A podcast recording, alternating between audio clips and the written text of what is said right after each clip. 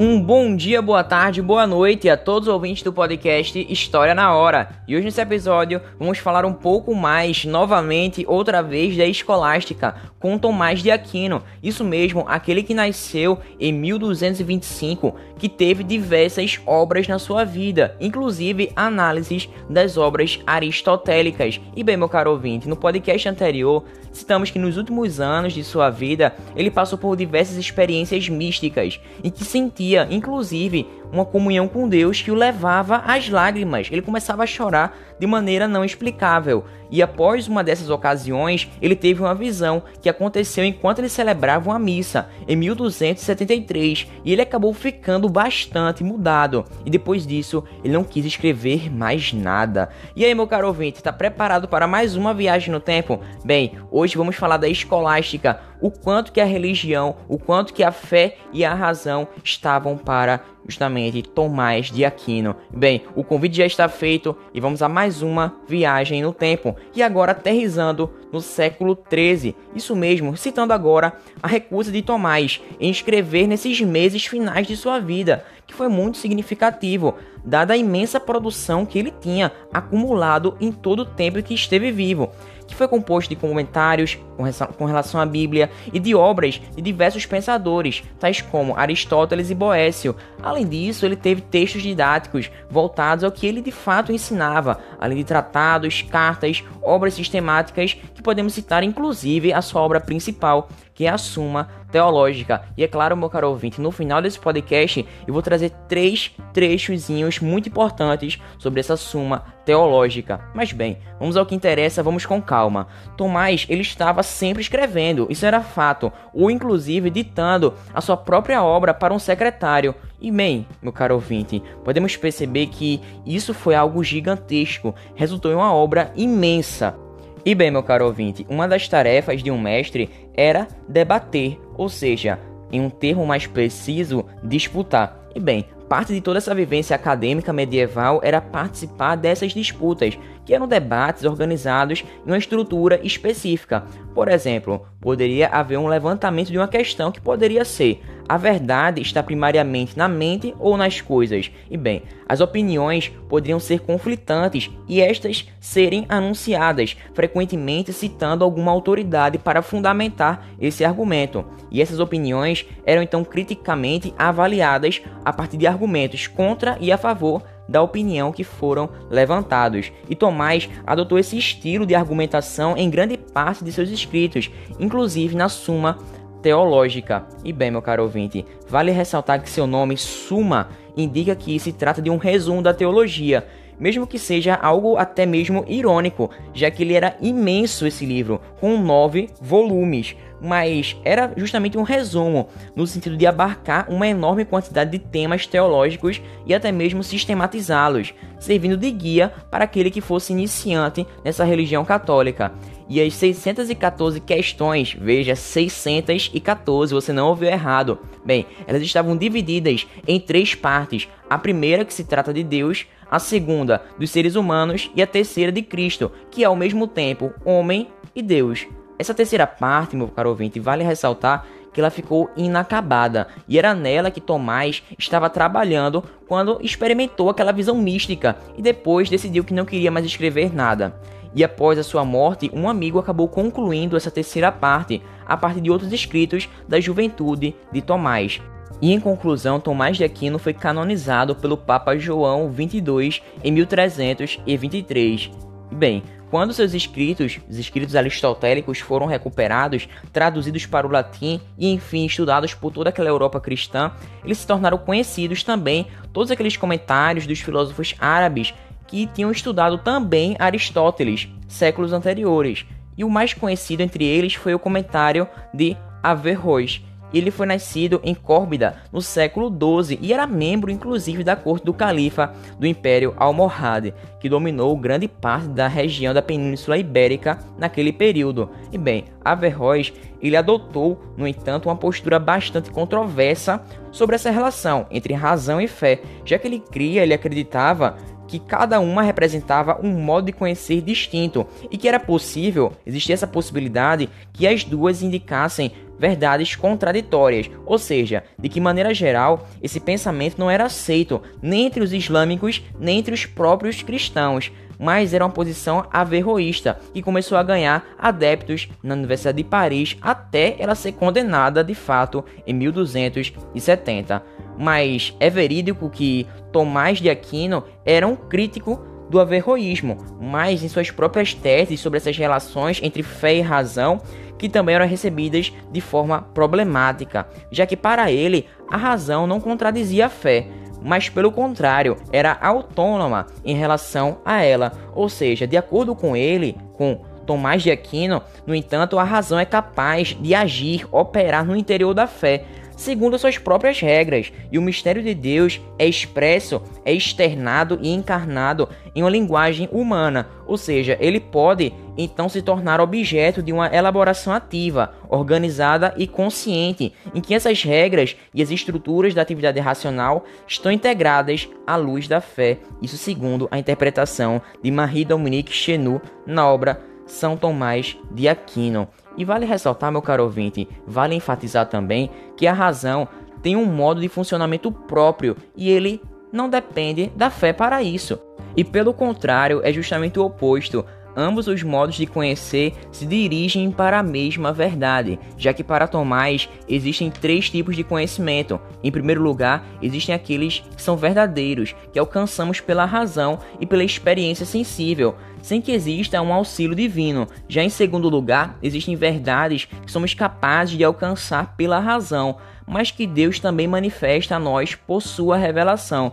E ele inclui nesse tipo, por exemplo, a existência de Deus e a imortalidade da alma. Ou seja, meu caro ouvinte, a partir disso podemos chegar inclusive ao terceiro argumento, justamente o terceiro tipo de conhecimento, em que existem verdades que conhecemos apenas pela revelação divina. Poderíamos colocar a razão para funcionar o quanto quiséssemos que essas verdades nunca seriam alcançadas, sem que Deus as revelasse, ou seja, sem intervenção divina, e fazem parte do tipo desse terceiro tipo as verdades que são mais específicas sobre Deus, como por exemplo o fato dele ser simultaneamente uno e trino e de ter se encarnado em Jesus para a salvação da humanidade. Ou seja, essas argumentações são verídicas de acordo com a fé cristã. Vale ressaltar isso. Bem, meu caro ouvinte, eu falei muito de Deus, mas o que seria Deus? Tomás de Aquino, ele acreditava que era possível provar a existência de Deus de um modo exclusivamente racional. E o argumento da causa primeira, ou seja, é baseado em um argumento de Aristóteles, ou seja, como mais uma prova de como o intelecto puro pode alcançar verdades imponentes. E esse argumento era essencial para a obra Suma Teológica, meu caro ouvinte. E bem, o argumento da causa primeira diz o seguinte: se olharmos para o mundo e nos perguntarmos por que as coisas que vemos existem, concluiremos que existem porque elas foram causadas por outras coisas. Isso na lógica da causa eficiente de Aristóteles. E nada é causa de si mesmo, pois para causar a si mesmo precisaria existir antes de si mesmo.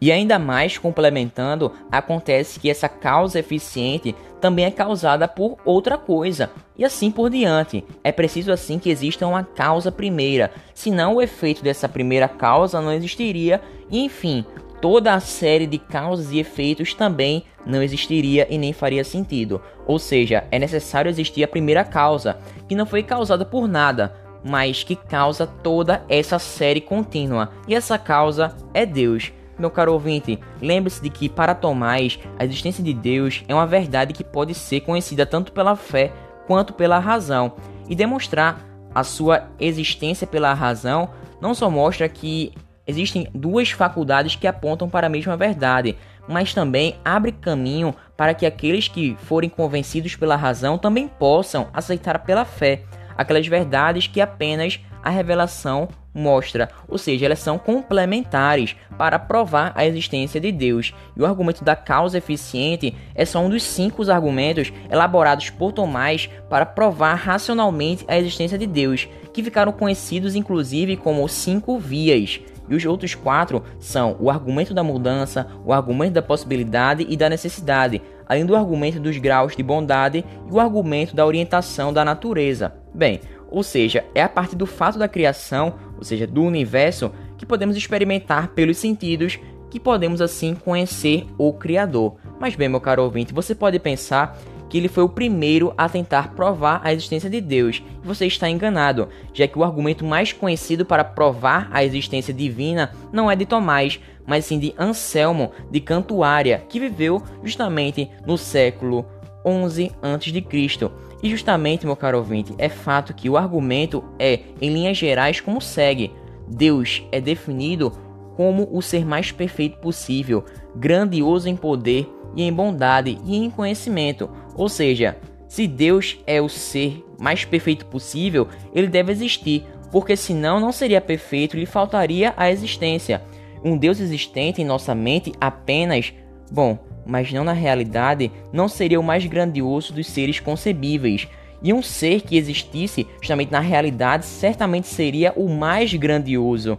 Portanto, concluiu Anselmo que Deus deve existir, e essa conclusão segue uma lógica da ideia de Deus. E esse mesmo argumento ficou conhecido famoso como sendo o argumento ontológico para a existência de Deus. Ele é um tipo de argumento chamado de a priori, já que ele não leva em consideração o que sabemos pela experiência do mundo, mas se baseia de maneira exclusiva em conceitos e em derivações lógicas. E aí está alguma diferença com relação a Tomás de Aquino, já que seus argumentos são a posteriori, já que se baseiam na observação do mundo para extrair as conclusões sobre Deus. Mas aí, meu caro ouvinte, gostasse desse podcast? Bem, Agora vamos citar um pouco mais a Suma, a Suma Teológica, porque antes de me despedir, eu tenho que falar sobre ela, viu? Temos que falar alguns trechos e analisar. Bom, não vou me esquecer disso. Então vamos à leitura, porque a leitura é muito boa, é bem gostosinha. Então vamos lá, a Suma Teológica. Bem, vamos, lá, vamos a ela. A quinta via é assumida a partir do governo das coisas. Vemos com efeito que aquilo que carece de inteligência, ou seja, os corpos naturais, opera em vista de um fim, o que se percebe pelo fato de sempre ou frequentemente operarem do mesmo modo a fim de atingir o que é melhor. Daí fica claro que não é por acaso, e sim intencionalmente que atingem esse fim. Mas o que não tem inteligência não tende a um fim, se não for dirigido por algo cognoscente e inteligente, assim como a flecha pelo arqueiro. Portanto, há algo inteligente pelo qual todas as coisas naturais são ordenadas a seu fim, e este dizemos que é Deus, ou seja, temos aí essa argumentação que prova a existência de Deus através de uma ideia lógica. Em outro trecho, ele também fala assim: Ora, em todas as coisas ordenadas a algum fim, é preciso haver algum dirigente, pelo qual se atinja diretamente o devido fim. Com efeito, um navio que se move para todos os lados pelo impulso dos ventos contrários não chegaria ao fim destinado, se por indústria do piloto não fosse dirigido ao porto. Ora, tem o um homem um fim para o qual se ordenam toda a sua vida e ação. Acontece, porém, agirem os homens dos mesmos modos, dos modos diversos, em vista do fim, o que a própria diversidade dos esforços e ações humanas comprova. Portanto, precisa o homem de um dirigente até o fim, visando esse objetivo final. E bem, no último trecho, ele nos revela assim: Desde que tenhamos compreendido o significado da palavra Deus, sabemos de imediato que Deus existe.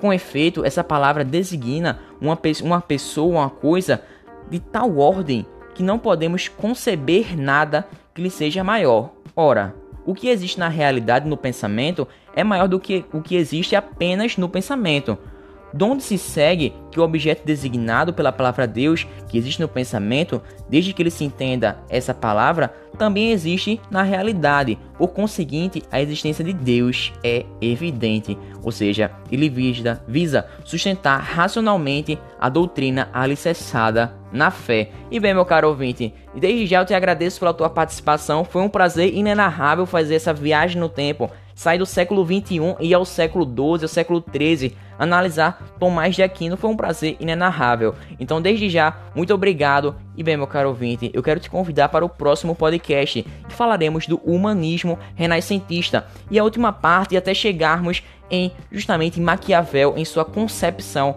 da razão do Estado, que é tanto o nosso objetivo desses podcasts, analisar o contratualismo e como que o Estado está sendo formado ao longo do tempo. E é claro, vamos finalizar esses trechos, essa série, com relação a justamente o Estado na atualidade, a ONU e todas essas organizações governamentais. Então, desde já, até uma próxima. O convite já está feito. Não se esqueça de clicar no próximo podcast, porque ele está massa, viu? Não vai perder. Então, tchau, tchau. Até uma próxima. Fiquem com Deus. Valeu. Falou.